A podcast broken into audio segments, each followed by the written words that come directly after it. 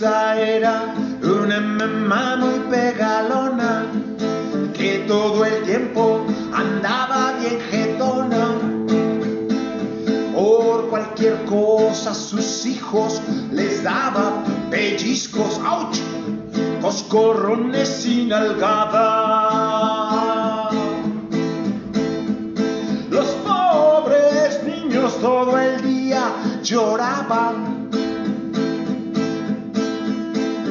Las pompas todas moreteadas. ¿Se vale sobar? Justamente. Eh, pero las suyas. Como eran niños, no les hacían caso. Su vida era una feria de guamazos.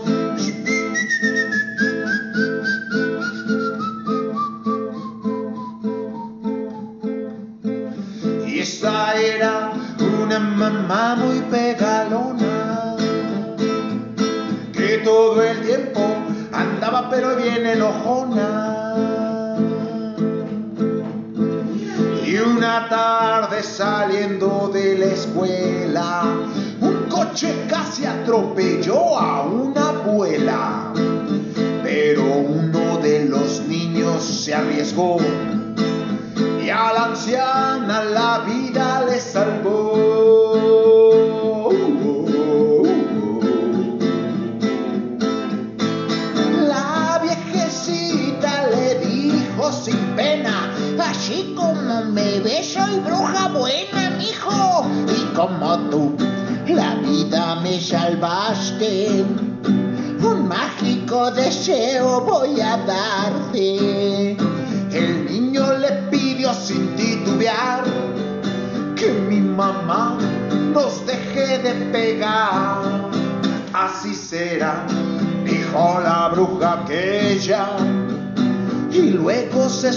sin dejar huella.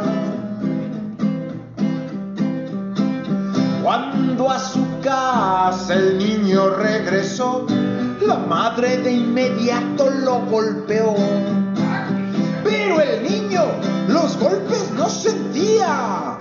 Era la madre a la que le dalía. ¡Ándele! Por pegalona. Fue de esta manera dolorosa como la madre se hizo cariñosa. ¡Eh! Fue de esta manera dolorosa como la madre se hizo cariñosa.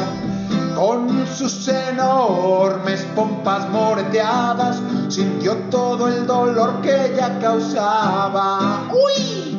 Este corrido tiene su mensaje, no deben permitir que les maltraten.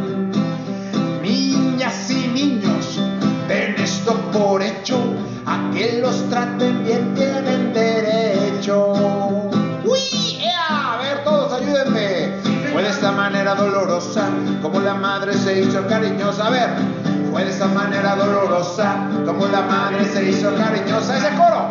Fue de esta manera dolorosa como la madre se hizo cariñosa. Otra vez. Fue de esta manera dolorosa como la madre se hizo cariñosa. Con sus enormes pompas moreteadas sintió todo el dolor que ella causaba.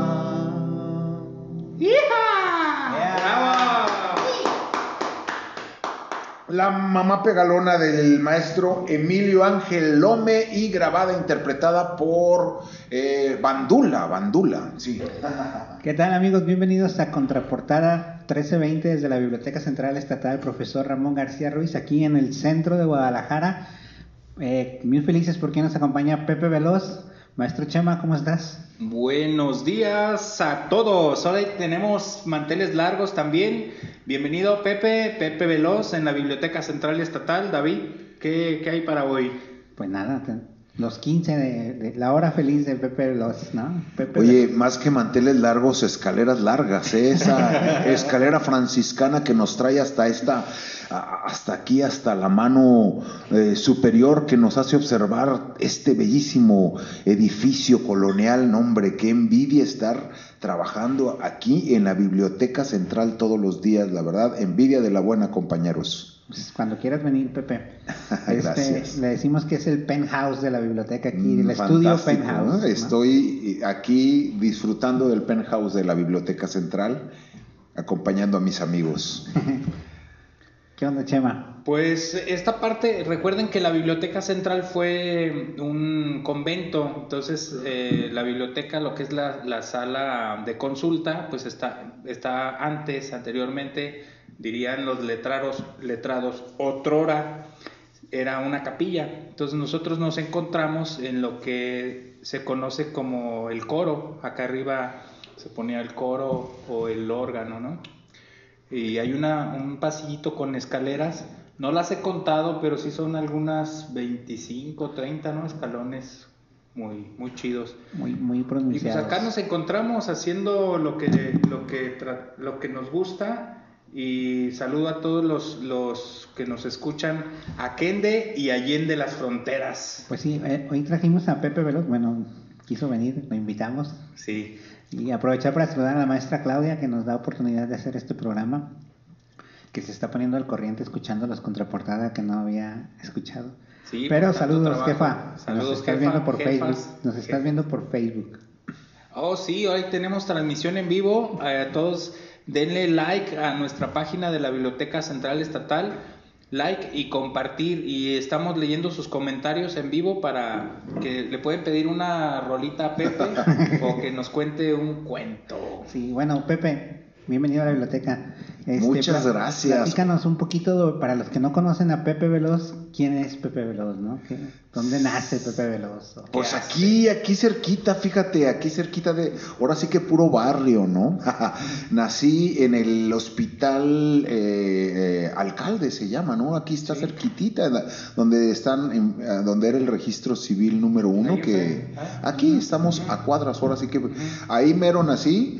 Y este, y aquí en Guadalajara he vivido la, mayor parte de mi vida, algunas partes solamente, algunos momentos que, que andamos de pata de perro, pues, eh, pues sí, lo, lo, lo que ocupamos andar en otra parte, pero en general siempre hemos andado viviendo aquí y, y, este, trabajando, muy contentos, haciendo este, este rollo, como digamos que viene siendo promoción de la cultura infantil, este, de, de promoción de, de la literatura infantil, y, va de la mano, ¿no? O sea, los cuentos, las canciones, los juegos, es algo que, que en su momento cuando lo descubrí se me hizo muy padre, empecé a trabajar.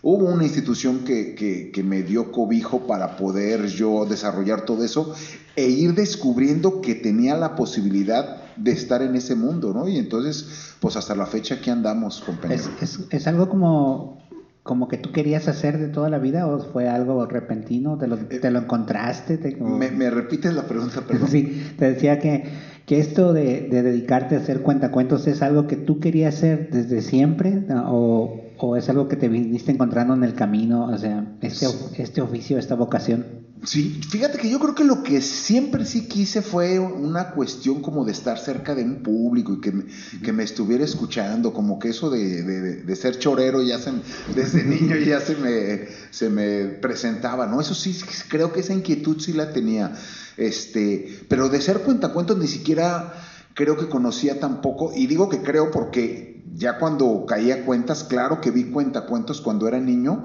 pero como que no eran tan comunes en, en- en mi medio, que digamos fue como algo esporádico, pero ya después eh, me di cuenta que quedan guardadísimos con experiencias tan bonitas que, que generan los cuentacuentos que cuando me di cuenta en esa institución que se podía hacer esa posibilidad de, de, pues leerle cuentos a los niños, leérselos con toda la intencionalidad posible, con toda la emoción posible y por supuesto que después de leérselos una, dos, tres, las veces que sean necesarias, pues esas historias se, Se quedan. Contigo y entonces ya al, al hacerse tuyas, se, se convierten como en parte de tu acervo, del costal del juglar que dice por ahí el, Luis María Pesetti, este, uno de los gurús que también me, han servido de referencia para, pues para aprender cosas de, de- este medio, de este mundo, este, eh, de, la cultura infantil.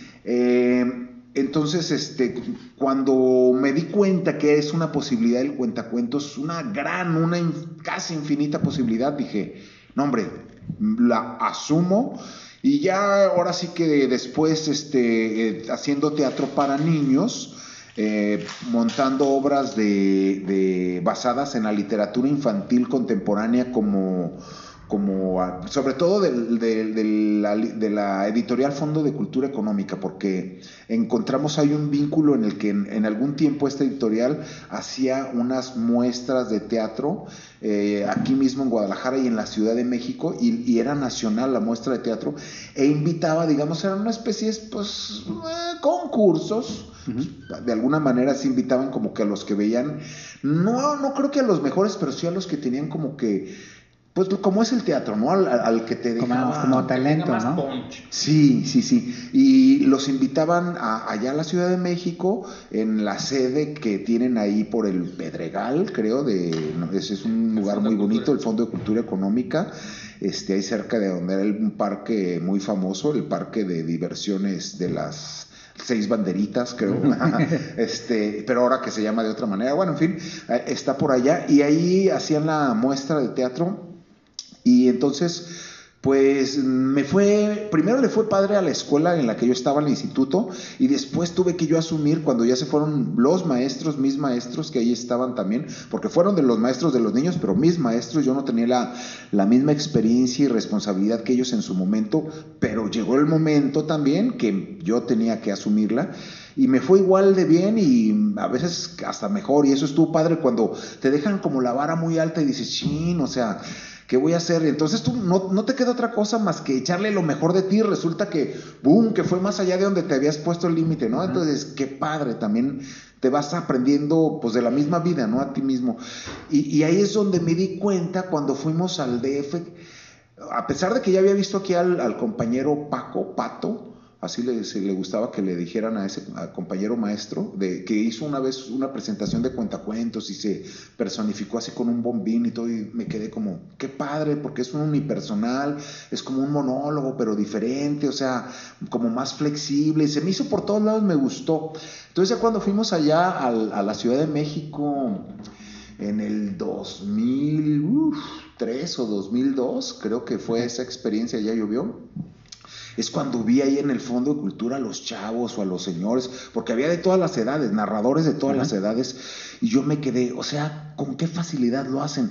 Y me quedé, eh, lo padre de esto es que dije, o sea, estoy seguro que yo lo podría hacer, pero claro que ocupo ver más formas, más modos, más y irme soltando, ¿no? Y así fue, de alguna manera también como lo empecé a hacer acá en Guadalajara con mi cuenta, en algún momento del mismo Fondo de Cultura Económica, la maestra Luzo de Linda, o este, no, acuerdo su segundo apellido, pero la maestra me dio la oportunidad de ser tallerista en, en los talleres de, de- del área infantil de FIL Niños. Y no, hombre, ya cuando llegué ahí, Uf, o sea, ahora sí que vi de cerquísima, no sabía que a qué nivel era como la meca de la cultura en general, este, e- ese evento de la Feria Internacional del Libro, ¿no? Este, y particularmente ese del, del área infantil, que me, he sido testigo cómo fue creciendo, creciendo. En ese tiempo estaba en el estacionamiento, pero desde que me acuerdo, repleto, ¿no? De los padres, de las escuelas, de, y, y- y desde entonces a todos los que, invitados que había, eh, nacionales e internacionales, Hombre, yo me quedé, dije, toda una escuelita ahí, toda, era una semana en la que aprendía muchísimo en mi propio taller, por supuesto, con la responsabilidad, con la convivencia directa con los niños, que es para quien en realidad está eh, diseñado todo este trabajo, pero también de los maestros que ya estaban consagrados y que venían a la escuela. Entonces, no, hombre, a que todo aquello para mí se convertía como una especie de maestría, ¿no? muy chida, porque pues a, a su vez estaba trabajando, te estás relacionando como ahorita con ustedes, Sí. se convierte la verdad en un mundo muy hermoso, ¿no? Qué chido. Y mm, de ahí, de la, o sea, has estado en la, en la FIL, ¿Has viajado? ¿Qué más? O sea, aparte de, de, digamos, cuentas cuentos, hay narrativa, hay lectura de lectura. ¿Solamente trabajas para niños? Pues es la pregunta. ¿O, o, o hay otro género de público? Fíjate que una de las cosas que me, me, encantó de trabajar para niños, entre comillas, es que en realidad trabajas para todo Ajá. público, ¿no? Porque están los papás, están los Exacto, maestros. Exacto, claro. Eh, me di cuenta en el, desde el primer taller que tuvimos en la FIL, era, digamos, en el 2003 este, en diciembre del 2003, por aquel entonces, cuando yo ya tenía la experiencia como del 2000 al, al, al 2003, o este, en la, en, el, en la escuela, es en el centro educativo La Barranca, que te digo que ahí es donde me formé como tallerista, ni siquiera yo conocía ese concepto de qué es ser tallerista, ¿no? Ya después vi que era una especie de todólogo, pero con estilo, dije, ah, está chido, ¿no? Está padre. este, que ustedes lo entienden a la perfección, ¿no? Este, este, este proyecto es parte de, de esa labor de tallerista, ¿no? Eh, pero eh, ya cuando llegué a, al taller directo en lo que en el formato que manejan en, en Phil y toda la gama de posibilidades de gente que viene de todas partes bueno, mientras daba el taller me di cuenta, así con el rabillo del ojo veía a los papás que a veces había padres o adultos que disfrutaban más que el propio niño el taller y eso me conmovía enormemente.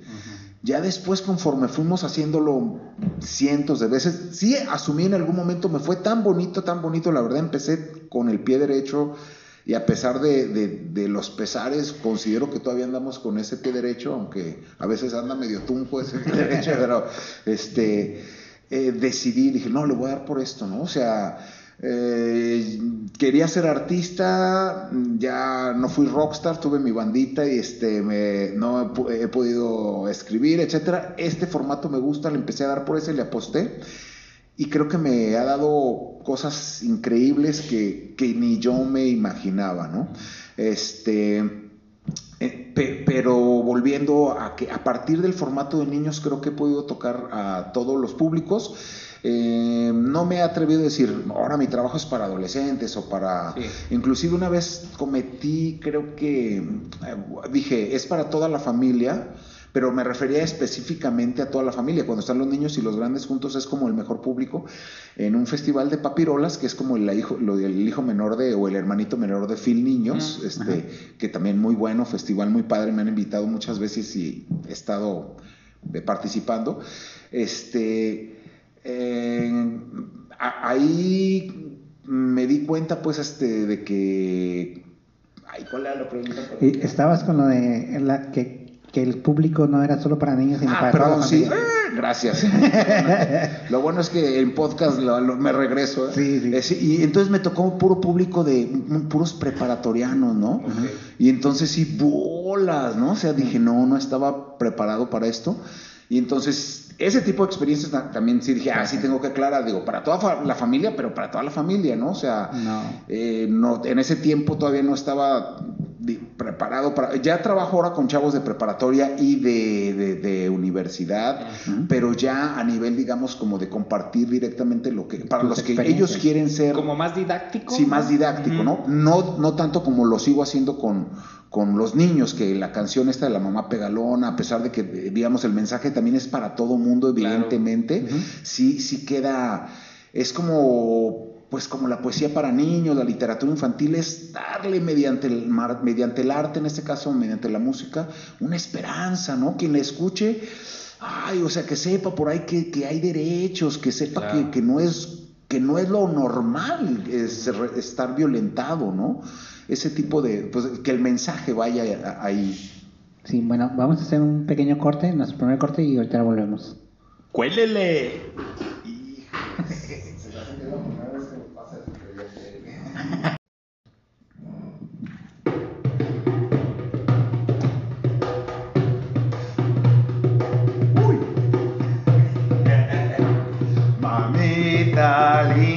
Aquí está Pepe Veló. Mamita linda, el cuentero ya llegó. Mamita linda, aquí está Pepe Veloz. ¡Ea! Mamita linda, el cuentero ya llegó a la Biblioteca Central en Guadalajara. yo empecé a contar.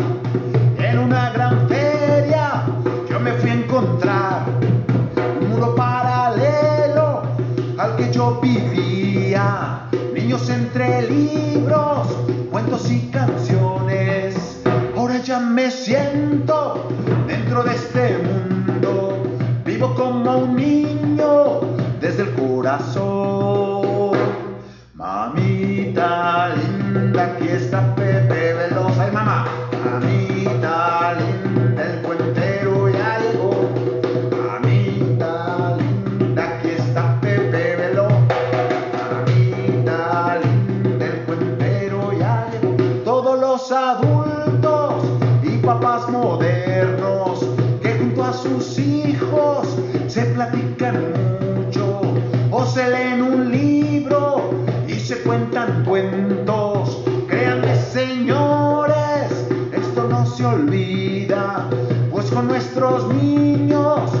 estamos cambiando a esta gran nación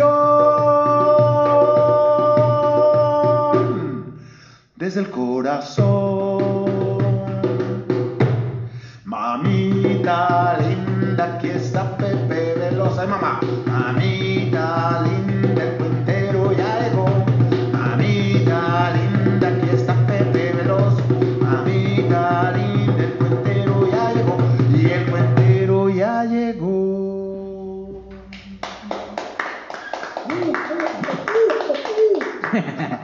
todo, Pepe.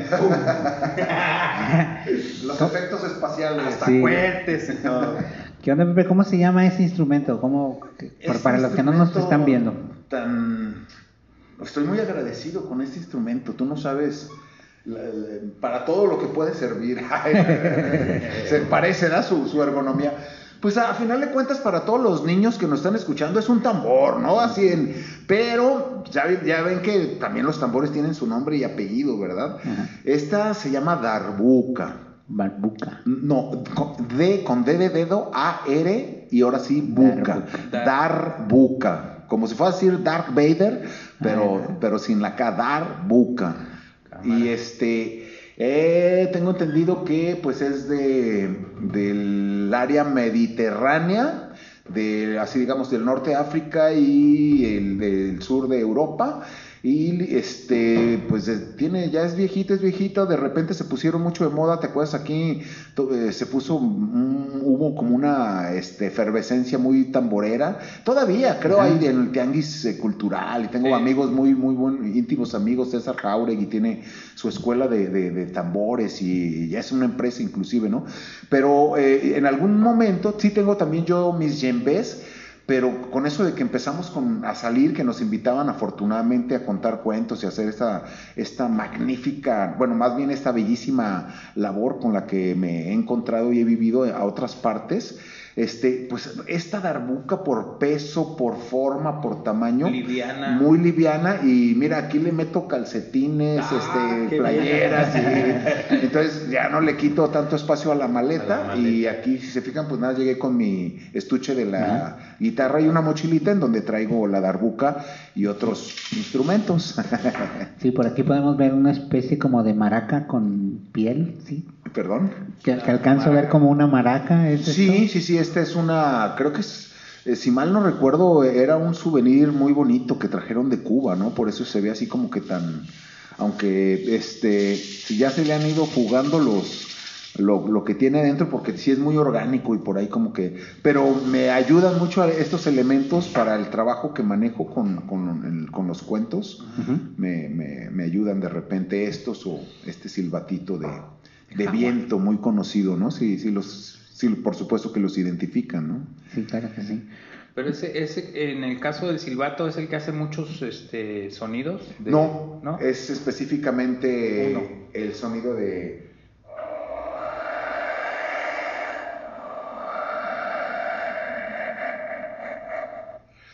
Ahora, Este, mm, a mí me ha resultado, yo voy a comentar algo con respecto al, al trabajo con los niños.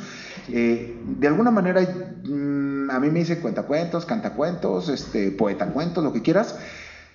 Pero pues bueno, yo creo que lo más honesto sería animador infantil, ¿no? Sin, mm, o sea, sin que suene, sin que suene peyorativo o que me, demerite, al contrario.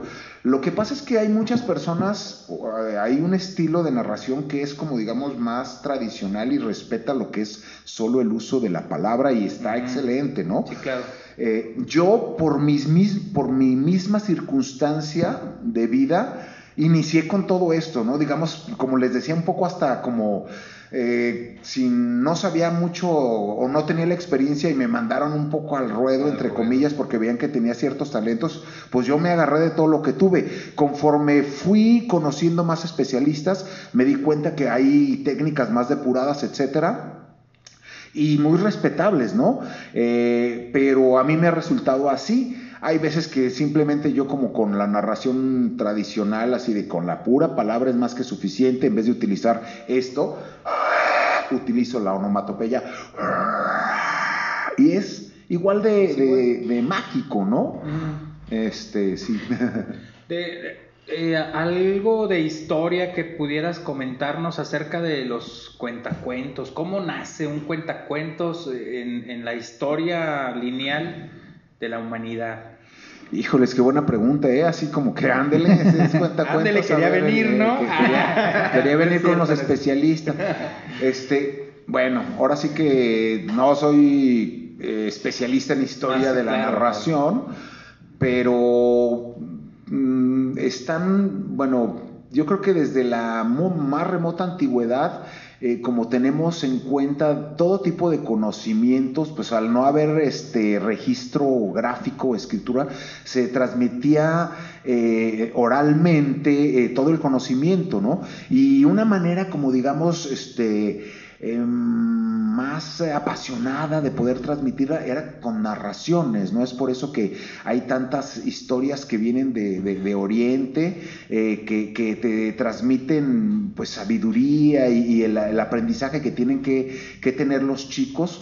Eh, este, es, digamos, como desde las culturas más antiguas está esa tradición, ¿no? Del, eh, en África, alrededor de la fogata de en la noche, pues se, empezaban a, contar ciertas historias y creo que por, por este, tengo entendido, era como, como, de ahí se fusilaron los de las telenovelas después, este, de aquellos maestros narradores, este, el dejar en pausa la historia, ¿no? Ok, de que, Porque eso genera una cuestión de, de emotividad, de expectativa, que no tienes una idea, ¿no? Hasta qué niveles, no, espérate, yo voy a hacer todo lo que tengo que terminar el día de hoy y mis deberes y todo, porque en la noche tengo sigue que, la historia. sigue la historia, exacto, ¿no? Y bueno, y por supuesto el llamado, este, las denominados, como decía, juglares, ¿no? O sea, era parte de, de, todo lo, de lo que ofrecían, de, las, de la magia que ofrecían, entre ellas magia, malabarismo, acrobacia, este, música, poesía y la narración de cuentos era era uno de, sus, de, lo que ofrecían, de sus dones.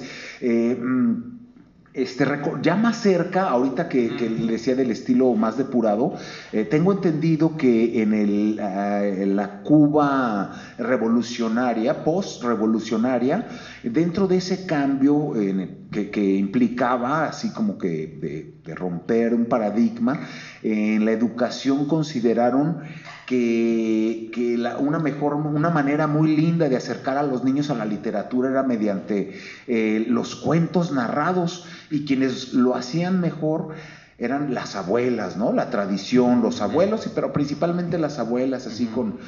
Entonces, parece que, había una cultura riquísima, este, y un señor llamado Francisco Garzón Céspedes, eh, pues muy inteligente el señor, eh, creo que era ya teórico de, había estudiado comunicaciones, teatro, tenía una formación muy amplia con respecto al uso del lenguaje y de la escena, y entonces a, partir de este fenómeno de estar viendo a las abuelas narrando, se le ocurre compartirlas eh, no solo en las primarias, ¿no? no solo en las escuelas, sino llevarlas a, toda la población, a los parques, a la Plaza José Martí, no sé, a los lugares más este, emblemáticos de, las ciudades cubanas, empezaron a llevar a, las abuelas este, narradoras.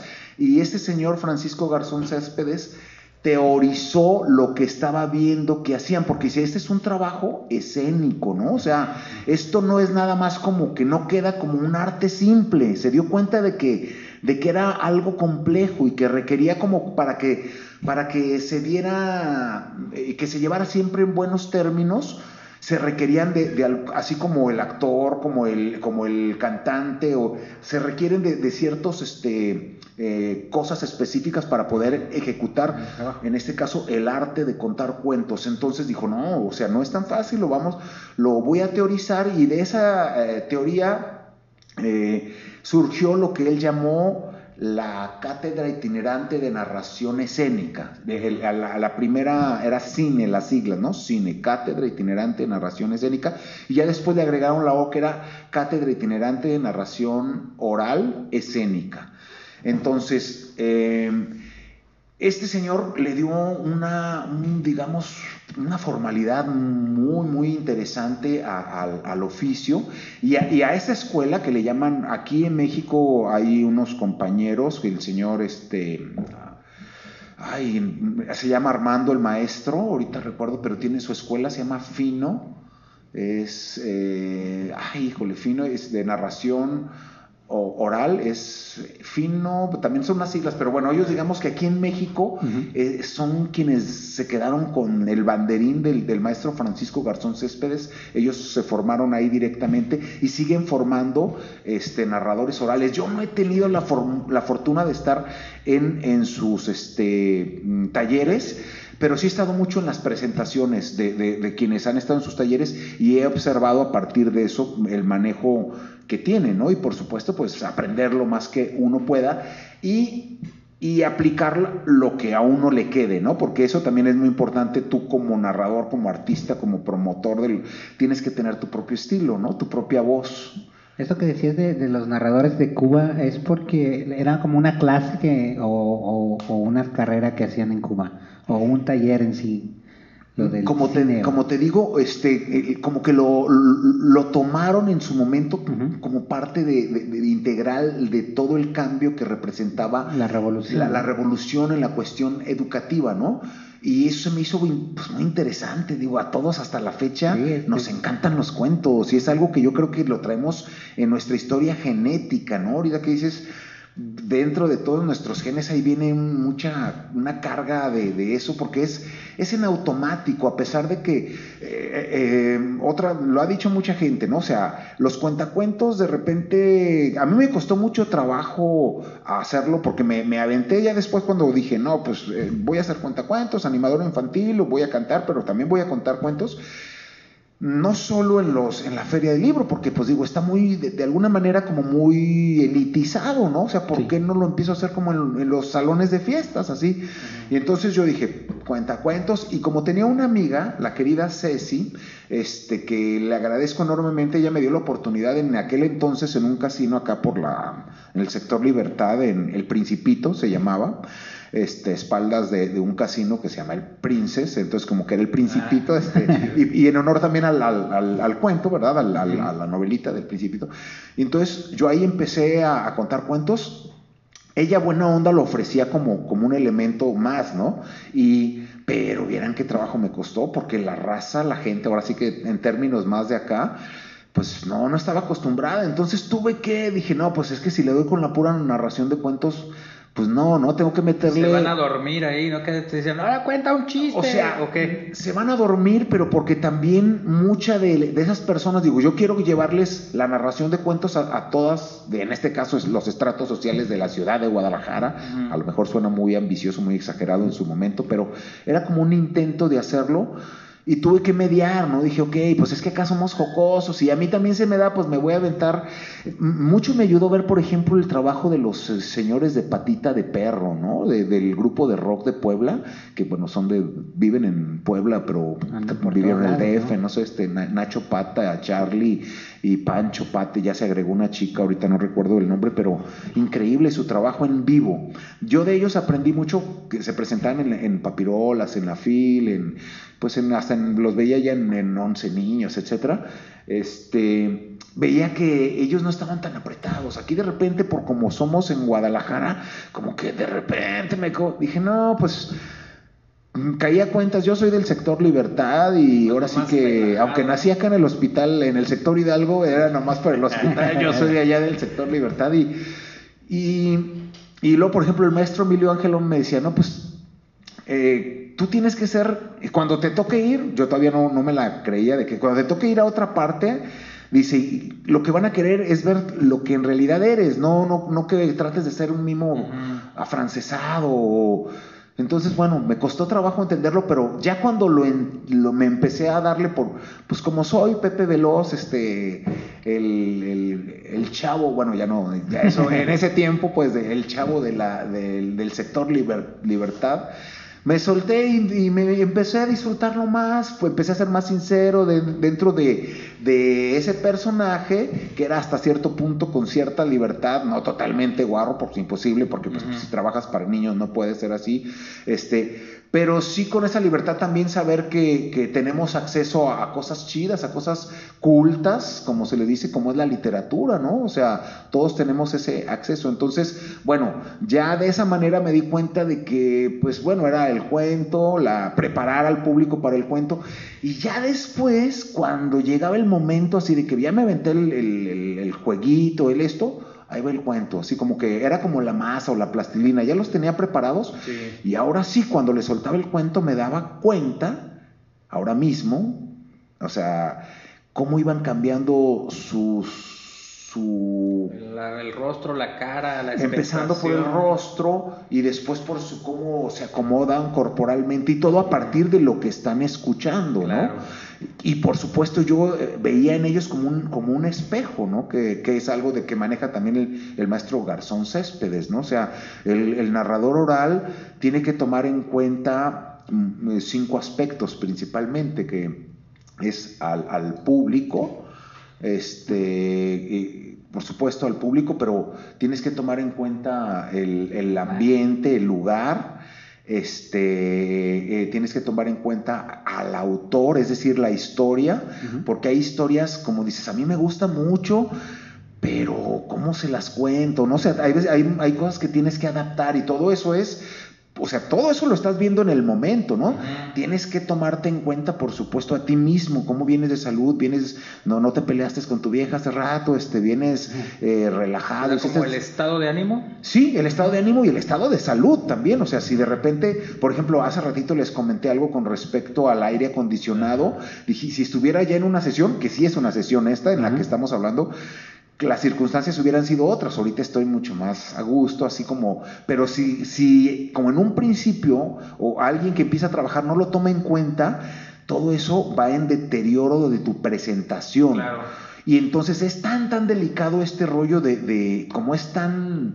En otro, en otro momento he escuchado decir a, algunos compañeros cuentacuentos en un encuentro de cuentacuentos que se hizo por ahí, lo hizo, lo organizaba el informador, si mal no recuerdo, y lo hicieron por ahí en una escuela a un lado del, del ITESO algo que se llamaba Crisol de, de leyenda, no recuerdo, pero bueno, ahí eh, eh, mencionaban este lo importante que es pues que, tomes en cuenta absolutamente todos, todos, todos, todos, todos los detalles para que no se convierta en un acto fallido, ¿no?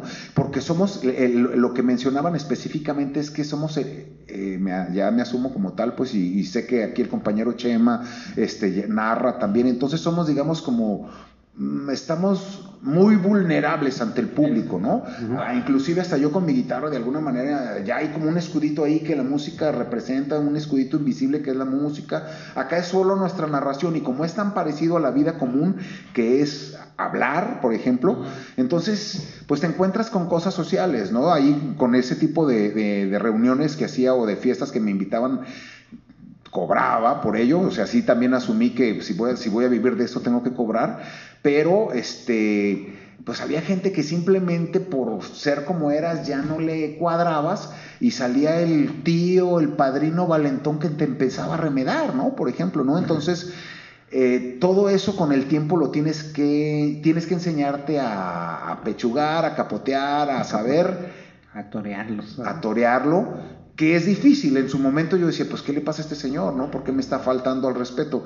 Digo, pues porque no sé cuántas situaciones tiene en su vida que en este momento considera tú, Afloran. tú, tú, tú, tú persona, tú como ente, que en este caso llámate cuentacuentos o persona que viene a hacer esto, le está generando eso, ¿no? O sea, con el tiempo aprendí como, no, qué chido, mira, o sea, estás motivando a la raza. En algún momento, si se puede, puedes hasta capoteártelo como el, el payasito que también de, ay, viene este otra vez. Y, pero hay veces que no se puede eso y si no se puede ni le muevas porque también te metes en una bronca social, ¿no? Cuando de plano ahí, ya cuando también estudiando el, el- en talleres de programación neurolingüística y, y ver reacciones de, o, o- o inclusive eh, este, puedes identificar tú como narrador a tu público qué característica predominante tiene que, ¿cómo le dicen? Canal de... de- Auditivo, Auditivo, visual, visual o kinestésico. Los auditivos son los más difíciles, ¿no? Pero de, de alguna manera está bien que, que por- porque tú tienes que darle como digamos juego a todos y el auditivo, el otra vez poníamos el ejemplo de, lo- de una, una experiencia bellísima que tuve aquí en la biblioteca central de haberle narrado cuentos eh, a los chicos con discapacidad visual que venían y, y esa presentación fue para presentar un, un equipo para que, que- que tiene la biblioteca aquí y ofrece a, Ajá. Sí. en- Entonces, bueno, ahí también son de las experiencias que, que tú que estás narrando, que tú que ya te aventaste a hacer esto, dices, ah, caray, ¿no? O sea, aquí sí tengo que ser muy cuidadoso como hablo. En este momento ya me imaginé que me están escuchando gente que es más auditiva, ya la pasión me está diciendo, deja de hablar. Así como he estado hablando todo este rato, así de que nomás va bien. Y tengo que moderar más mi voz y tengo que ser más cuidadoso. Y si quiero aumentar alguna expresión particular, darle esa fuerza.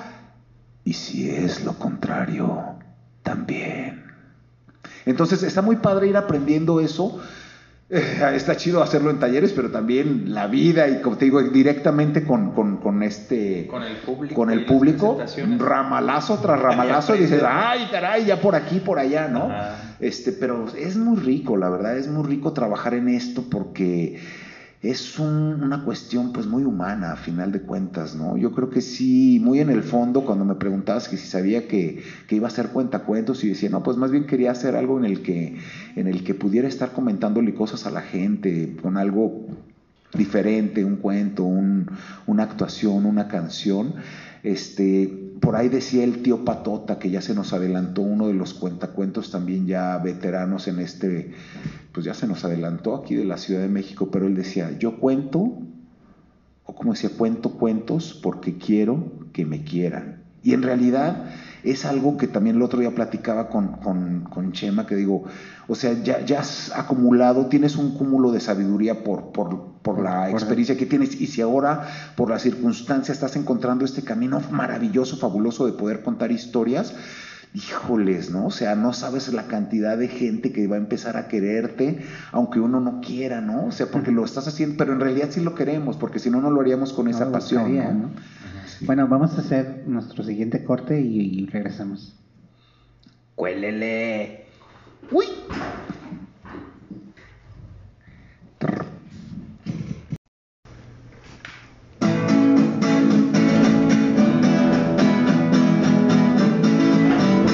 Tenemos un regalo divino que la naturaleza nos dio. Tenemos un regalo divino que la naturaleza nos dio.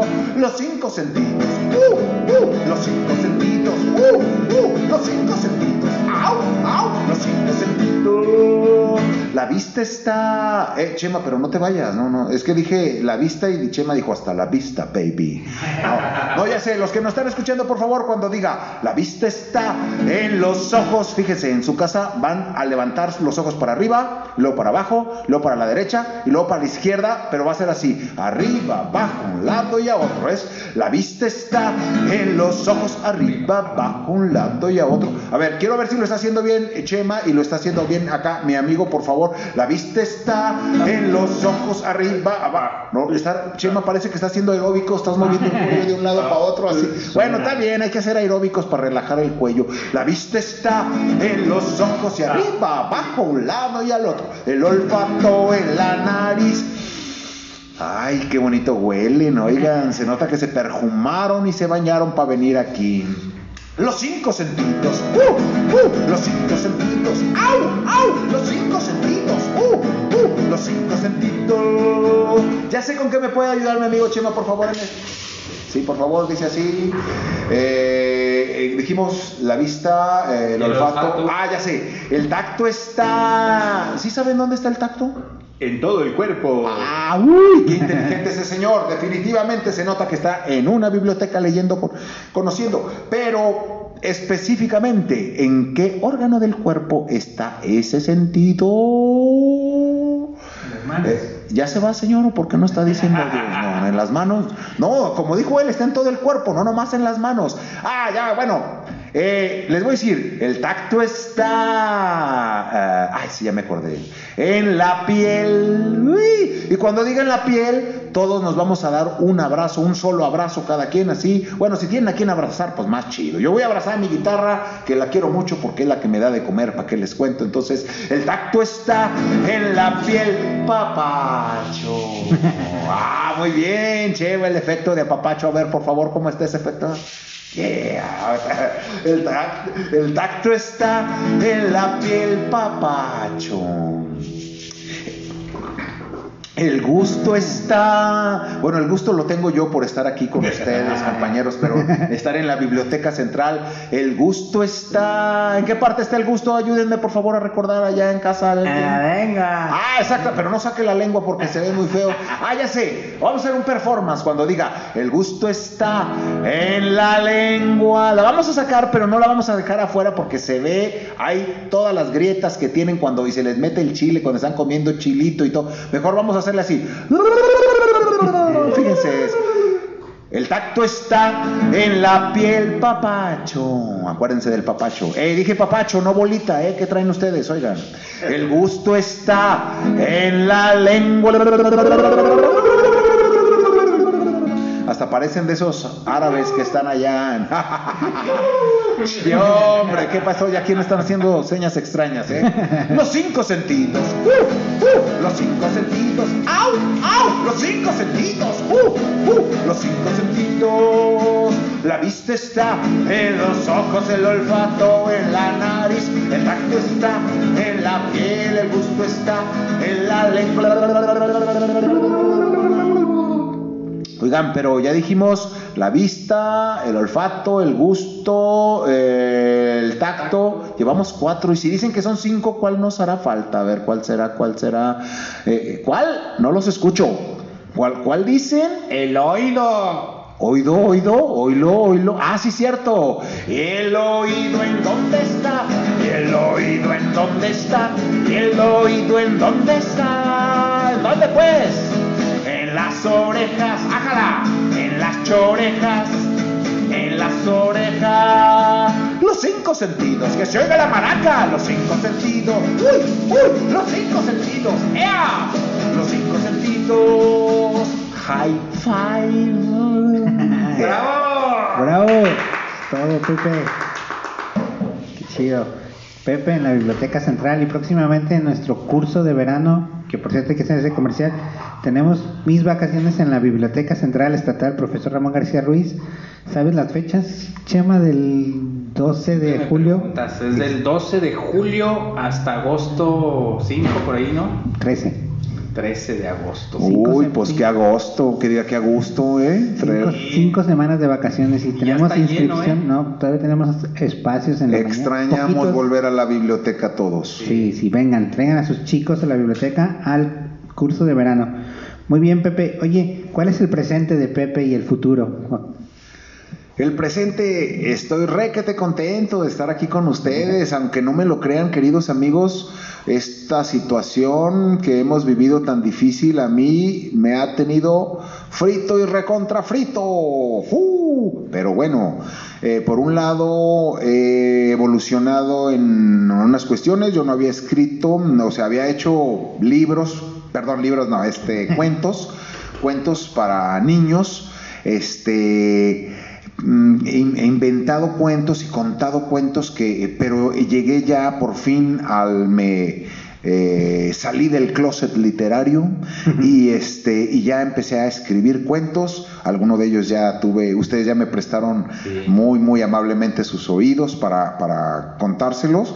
Y eh, este y entonces ya llevo cuatro cuentos y ahora estoy en un taller de poesía y me doy cuenta que las canciones que he hecho pues las he hecho siempre con pasión pero ahora que estoy en el taller de poesía creo que puedo hacerlas con mucha más eh, proyección y entonces estoy muy contento porque en el presente estoy viviendo eso, ¿no? De, de- de poder eh, terminar de formarme y, y ahora pues ya en el presente y en el futuro próximo está esto del curso eh, que voy a poder, eh, bueno, antes que nada presentarme en el curso de verano con aquí en, en Biblioteca Central, este, con los niños de la biblioteca de mis vacaciones en verano, que yo la verdad también una de, en un lugar en donde me he formado como como hacedor de esto, no me atrevo a decir como profesional, aunque sí vivo de ello, pero sí como hacedor de, de esto, ha sido en la red estatal de bibliotecas a quien le agradezco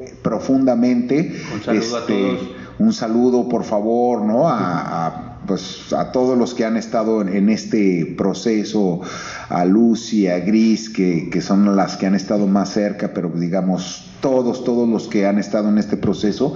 Y, entonces, en, en contando cuentos este, en, en, en, la, en las vacaciones en, en el verano, díjoles, ya perdí la cuenta desde cuando vengo a las vacaciones en verano. Algunas ocasiones ya no fueron en verano porque movieron los tiempos, fueron en otro, pero siempre también el contar cuentos es otra de las cosas que puedo presumir. Eh, trabajar para niños, pero mediante la, la este, mediación de lectora, digamos, o la promoción de la lectura de los cuentos infantiles, eh, he conocido eh, eh, mi estado, mi estado de Jalisco, ¿no? Este, la verdad. Este, le agradezco enormemente y, y, y, pues este, el venir a contar aquí el 6 de agosto, si mal no recuerdo, voy a estar acá contándoles, este, voy a estar compartiendo con todos mis queridísimos bibliotecarios y bibliotecarias el granito de arena que yo pueda compartirles de, lo que he aprendido con respecto a, un, a un, curso de, lectura en voz alta que se llama Mil y, un, Mil y una historias en la biblioteca, que es lectura teatralizada y narración de oral o, o narración de cuentos. Entonces voy a poder compartir ese taller también en, en la, por allá de las primeras semanas de septiembre y eso me tiene muy contento porque es volver y, y, y, ahora a estas alturas de la vida de que, digo, no, no sé, hay mucha gente que tiene muchos, muchos años contando, yo apenas llevo, digamos, oficialmente desde el 2003 en esa fil, este, aunque digamos desde antes ya había practicado dos años, tres años estando en esa formación de hacer la lectura en voz alta, la voz dramatizada, ir a, este, a, haciendo pues una colección de historias desde el 2003 a la fecha, ¿no? Ya de, a lo mejor ya vamos para 20 años, entonces sobre todo la experiencia de, de caídas y de, y de, vuelos que he tenido es lo que quiero compartirles, por supuesto, con un respaldo teórico, ¿no? Y apoyado de, de lo que este, sigo investigando, pero creo que el mismo taller me ha dado la experiencia de que la parte más rica es cuando a partir de lo teórico empiezo a dar ejemplos de lo que yo he vivido, creo que es eh, en donde todas las personas que alrededor de 70 personas creo que hasta ahora han acudido a los talleres, este, veo que es lo que disfrutan más y creo que cuando nos están hablando con, con esa realidad, pues de, de que alguien que lo ha vivido, es eso justamente como más vívido, más creíble, ¿no? Oye, este taller que, este taller que vas a, a impartir, ¿se pueden inscribir personas ¿O solo es para bibliotecarios? Es solo para los bibliotecarios. Por lo pronto. Pero mira, por lo pronto, efectivamente, ese es lo, lo, lindo de este, para empezar, de que ya estamos ahora sí que conviviendo, ya estamos acercándonos poco a poquito con la distancia correspondiente y las medidas sanitarias que debemos seguir manejando para, pues, para llevar a cabo esto que tanto nos gusta, tanto nos apasiona. Yo llegué a creer, créeme, en algunos momentos así críticos de pues de mi sí, de, de, mi propia experiencia en esta época de pandemia de que ya nunca iba a volver a ser Pepe Veloz no así por, imagínate ese nivel de tristeza. Eh, y, y, igual pues en su momento lo llegué a así decir pues ni modo no si esta es la nueva realidad pues a darle con lo que sigue pero veo felizmente que poco a poco nos acercamos a lo que hemos vivido y, y hombre creo que más que nunca lo lo volveré a vivir, ¿no? El volver a contarles a los niños, estar disfrutando con las familias, en, en las bibliotecas, en las primarias, en las plazas, en, en, en los espacios cercanos. Eh, tengo, por ejemplo, el 10 de julio, una familia me, eh, me contrató para solo 10 niños, este, que ellos, eh, es su graduación de, de, preescolar, pero ellos hacen una acampada y quieren algo especial, ¿no? Y yo, yo sin, sin temor a equivocarme, les digo, has, has, ele, has elegido lo más especial, ¿no? Una sesión de cuentacuentos. En otro tiempo, al principio, me daba pena inclusive hasta cobrar, ¿no? Ahora sé todo lo que tengo y lo que soy capaz de compartir y sé que esa noche para esos chicos, por ejemplo, será inolvidable, será completamente inolvidable, ¿no? Entonces, vale como dicen, cuesta lo que vale o vale lo que cuesta el trabajo que hemos este, llevado a cabo aquí. Eh, eh, afortunadamente también voy a estar, ahora que dices del futuro, eh, de agosto a, a, octubre, voy a estar en una gira por el sur de Jalisco con un proyecto que se llama Buscarte buscarte eh, con igualdad. Es que ha cambiado, es buscarte en tu escuela, buscarte en... Pero porque es un camioncito, es un proyecto de la, de la Secretaría de Cultura Federal y en el cual te este, acercan justamente ese tipo de expresiones eh, culturales alternativas. Eh, yo tengo la fortuna de que me inviten a este proyecto, este, también a mi amigo Jonathan Ruiz del Tlacuache y a artistas locales de la región a donde vamos, también los incluyen en el espectáculo. Y, y bueno, es un camioncito que te digo que trae un, una especie de escenario y vamos a las comunidades, es algo muy padre, ¿no? Seguir acercando la cultura a los lugares más recónditos.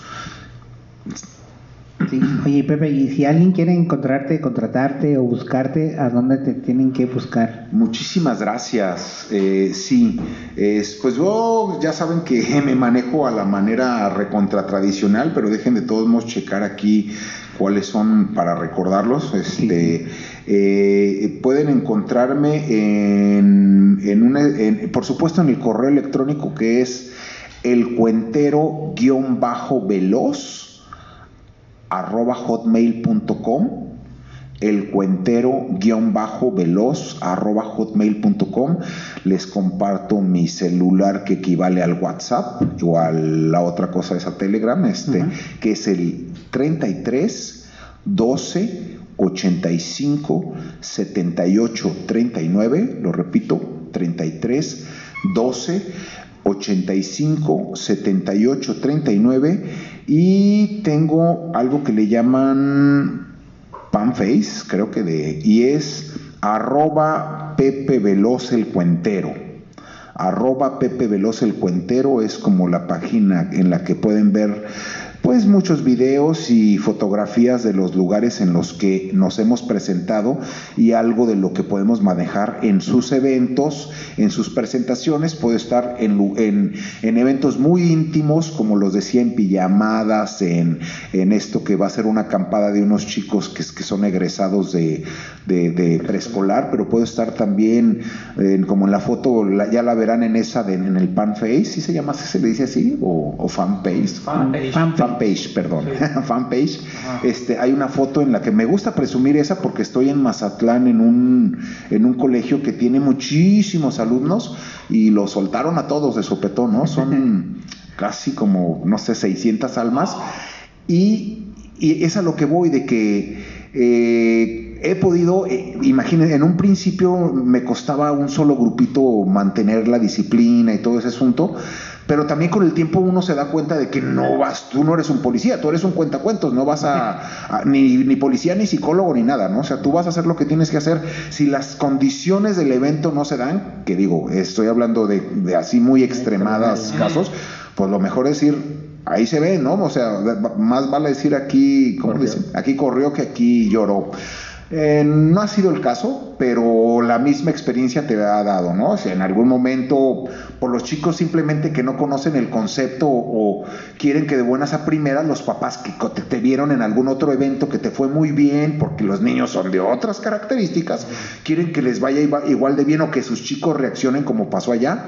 Eso ya no depende de ti, depende de los adultos que están organizando el evento, ya sea los adultos en cuando son eventos particulares o de las autoridades correspondientes en la institución. Uh -huh. Sí. Qué bien, qué bonito. Imagínate este sembrarle la semilla eh, en un solo evento a 600 almas de la promoción de la lectura, de, de, valores, de principios que hacen tanta falta ¿no? en la juventud y que pues es, ahí está el semillero, ¿no? Y qué bonito que, sí. que te dedicas a esto, Pepe. Muchas sí. gracias. Ojalá y, y a, a, imagínate que, que, padre, ¿no? Que las 600 personas que fueron a, a, haya sembrado, no hombre, estamos hablando de que ya nos ganamos el cielo, ¿no? Pero sabemos que es difícil, sí. pero estoy seguro, una de las cosas que también me, me, eh, vas aprendiendo y es que si uno solo, si una sola alma se llevó, con eso yo ya eh, creo que estoy uh, aportando mi granito de arena. Eh, y, y, con el tiempo de, me he ido también pues haciendo a la idea de que el trabajo, esto que muestras es eh, es, digamos, el, eh, no sé, el, el, arte, la magia, el, lo diferente, lo, lo, alternativo. Entonces, si es, si en realidad es así, porque en un principio también no me la terminaba de creer, ya cuando dije, no, es que si es así, me están invitando súper lejos, tiene una responsabilidad que, ups, no tienes idea. Entonces, pues ahí sí empieza el proceso de cuídate mucho, respeta mucho, lo que sabemos que en realidad tenemos que hacer siempre, pero en un principio lo veía como que, ay, qué chido, me invitan a contar cuentos, pues, pues yo llegaba como de vacaciones, la verdad, en un principio, porque es fantástico, ¿no? A final de cuentas es una opción. Me invitaban, con decirte, en esa primer film que me invitaron, en esa primera del 2003, 3, tuve tanta, tanta, tanta fortuna que se acercaron unas personas a invitarme a una feria de libro en otra ciudad, en Mazatlán. Y dicen, es que queremos exactamente lo que está haciendo, que lo hagas en nuestra feria de libro. Yo para empezar, digo, para mí lo, el FIL era, era, algo completamente novedoso. Ahora resulta que hay una cadena de ferias de, de libro en, en, en, no solo en México, en Latinoamérica. Y, vaya, ¿de veras? No, pues sí, no conocí en ese tiempo la ciudad de Mazatlán después de que me invitaron esa primera vez y como me dijeron, desde el principio me dijeron, sabes que no hay lana, ¿no? O sea, te pagamos los viáticos, pero tenemos una infraestructura hotelera muy padre que te la podemos brindar como si estuvieras... Entonces, de alguna manera son como unas vacaciones y tú nos vas a pagar esas vacaciones con tu trabajo. Uh -huh. y, y, nos dice la me dice la organizadora, puedes llevar a alguien que te acompañe. Dije, ¿Dónde soy. les firmo? Así, ¿dónde firmo?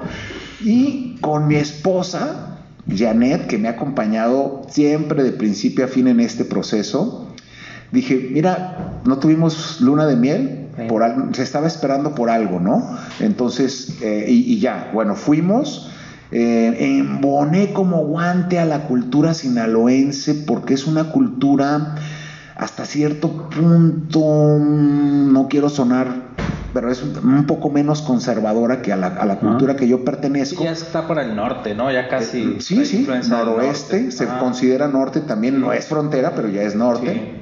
Entonces, dentro de esa cultura, que digamos es como más abierta o más así recia, está un nivel también cultural específico ya de, de promoción a, la- a los libros, que es la que, lo que me llevó allá, increíble. Entonces, mi estilo del, de chico de- del sector Liverpool, del perdón, del, de, de la, de la sector Libertad, encajó como si fuera sinaloense. Muchas veces me, ya es más, hasta ahorita hablas así, si te miraste. Te sale lo Este loco, ¿eh? Este, me, muchas veces me preguntaban que de, de dónde provenía, ¿no? Y me daba gusto decir, mira, qué, qué padre que piensen que soy de aquí, ¿no? Cuando en realidad, este, a lo que voy es, me invitaron esa ocasión y, y- seguí adentrándome a este mundo en el que todavía estoy con ustedes y que estoy formando parte de este mundo de los libros, de promoción a la, la literatura infantil o a la literatura universal en general. Y me fue tan, tan, tan, tan bien, pero tan bien, que durante casi ocho años consecutivos fui.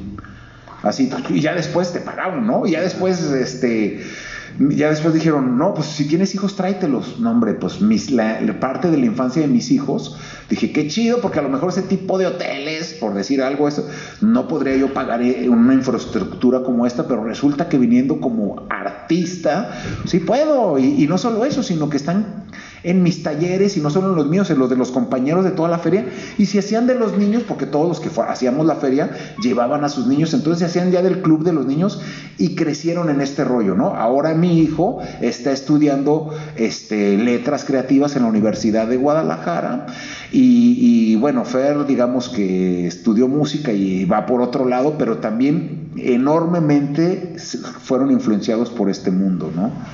Qué chido, ¿no? Qué chido. Vamos a hacer oh, nuestro corte y regresamos para despedirnos, amigos. Lástima. Vamos pues. Listo.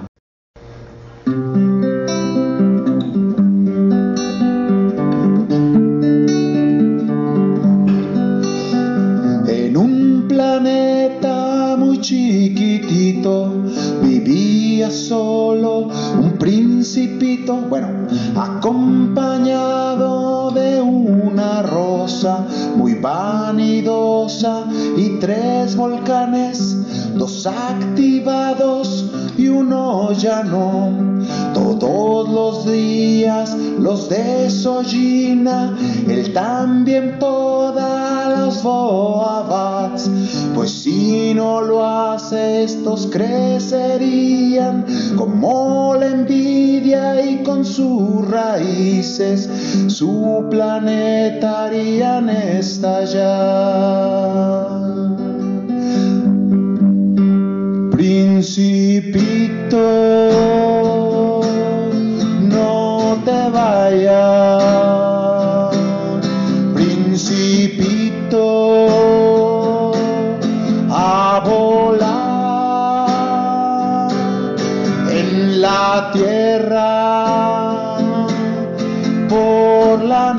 noche.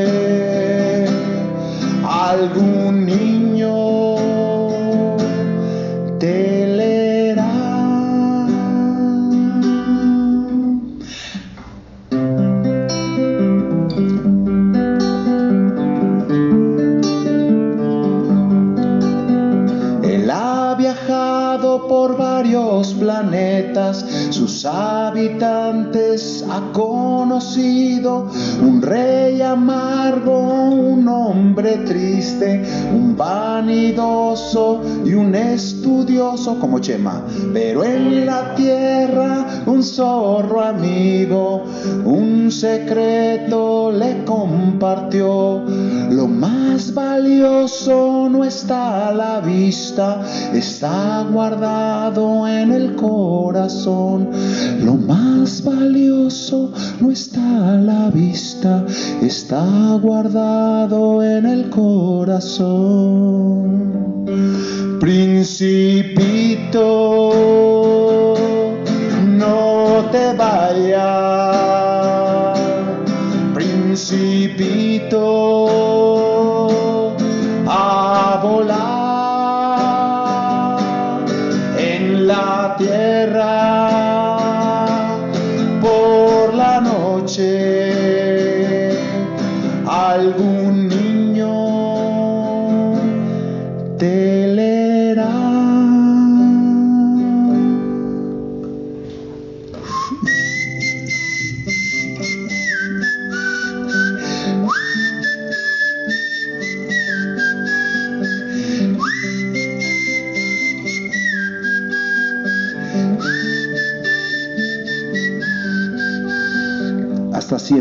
Principito. Bravo. Dice, algún niño te leerá, porque te leerá no por la telera de, de lonche de, de la torta del chavo. ¿eh? Qué chido. ¿Qué, qué decía eh, ahí algunas líneas del principito? Que si me dices que nos vemos a las 7, desde las 4 te estaré esperando. Chingón, ¿no? Ay, Sí. perdón. Perdón. Qué chido, ¿no? Qué bonito. sí. Pues, pues ya estamos llegando al fin de contraportada. Este, Pepe, algo que quieras platicarnos, que se nos haya pasado preguntarte, alguna conclusión, ¿no? Bueno, es que ya les he platicado. eh, La verdad, hay cientos de experiencias que, que, que nos deja el trabajar con niños, con seres humanos, acercándoles eh, la literatura, acercándoles la fantasía, que ellos la tienen, evidentemente, ¿no? O sea, uno nada más es como que, eh, es que será un abanderado de, de un portavoz, de, de- de hacer el recuerdo que ahí está y que, que tienen que hacer uso de ello para, para darse más momentos de felicidad porque pues ustedes saben, sabemos que los niños felices son los adultos sanos, ¿no? Y pues nos hace falta mucho adulto sano en esta sociedad para seguirla llevando hasta donde tengamos que llegar en este, en este paraíso que es el planeta Tierra. Qué chido. Oye, yo tengo una pregunta que se me ha olvidado y que siempre le pregunto a todos los compas que vienen. ¿Qué, qué tienes para decirle a las personas que se quieren dedicar a esto como, como Chema o como... Sí, que lo ¿Qué- hagan, que lo hagan, que lo hagan con amor, que lo hagan con pasión, que lo hagan con que lo hagan a pesar de, todo, que lo hagan a pesar del miedo, a pesar de las críticas, a pesar de, de que en tu ciudad no hay nadie que lo haga, ¿no? Te lo digo porque pues yo así lo asumí en su momento, dije, está padre y lo que estamos así, lo que estoy haciendo y quiero que lo, que lo siga viviendo más personas y a la fecha estoy seguro que ya somos en esta ciudad de Guadalajara eh, pues no sé si centenas, eh, pero sí somos muchas personas que nos dedicamos a estos. Aquí está Chema, que lo está haciendo en la Biblioteca Central. Eh, eh, hay personas que lo hacen este, por podcast, hay personas que lo hacen en vivo, que lo es lo más sabroso, por supuesto. Pero sí, que lo hagan. Eh, si en un principio este, te da chivieo, te da hazlo solo, grábate, grábate en tu. La tecnología ya, ya te permite, escúchate, eh, escucha muchos cuentacuentos. En YouTube hay muchísimos, mm, ya si quieres verlos, porque también es importante ver cómo, cómo gesticulan, cómo actúan, pero ya sea solamente eh, escucharlos, que también es importante, muy importante, pri- primordialmente, el manejo de la voz, la intención dense todas esas oportunidades ahorita que la, que la tecnología nos lo, nos lo permite de ser tu propia escuela, tu propia formación, formación la puedes hacer tú, pero sobre todo está en contar, porque cada contada te deja, es diferente, no hay ninguna contada igual a otra, por más que parezcan y aunque estés contando el mismo cuento, no va a ser diferente, va a ser público diferente, inclusive siendo el mismo público y siendo el mismo cuento, es una contada diferente, es una con circunstancias diferentes. Pues gracias, muchas gracias, eh, maestro Pepe Veloz. Ahí está la cátedra de cómo contar cuentos y cómo en alguna ocasión dijimos aquí, ¿no? Que si te dedicas a algo que te gusta y amas de corazón, pues no vas a trabajar el resto de tus días. ¿No? Sí, sí, sí. Ah, por ahí escuché un- el- el- una forma ahí en, el- en la escuela que les decía, donde nos, nos daban muchos cursos y eso también estuvo muy padre, nos ayudó mucho a, a ampliar, ¿verdad? Nuestra visión y a poder, este, de de ir este ludificando el trabajo, ¿no? O sea, es ludificar el trabajo y es digo es una forma eh, poética y el la poesía también es pues, una especie de juego, ¿no? Es jugar con las palabras y describir la realidad. Entonces, no trabajamos, jugamos, jugamos y hay que seguir jugando a que la demás gente juegue, a, ju- a seguir jugando y compartir estos juegos con, con los seres humanos, con los niños, niñas sobre todo. Pues bueno, muchas gracias a todos los que llegaron hasta acá en el podcast a escucharnos. Pues nos vemos en, la- en el próximo episodio. Gracias. Un abrazo. ¡Vámonos! Uh.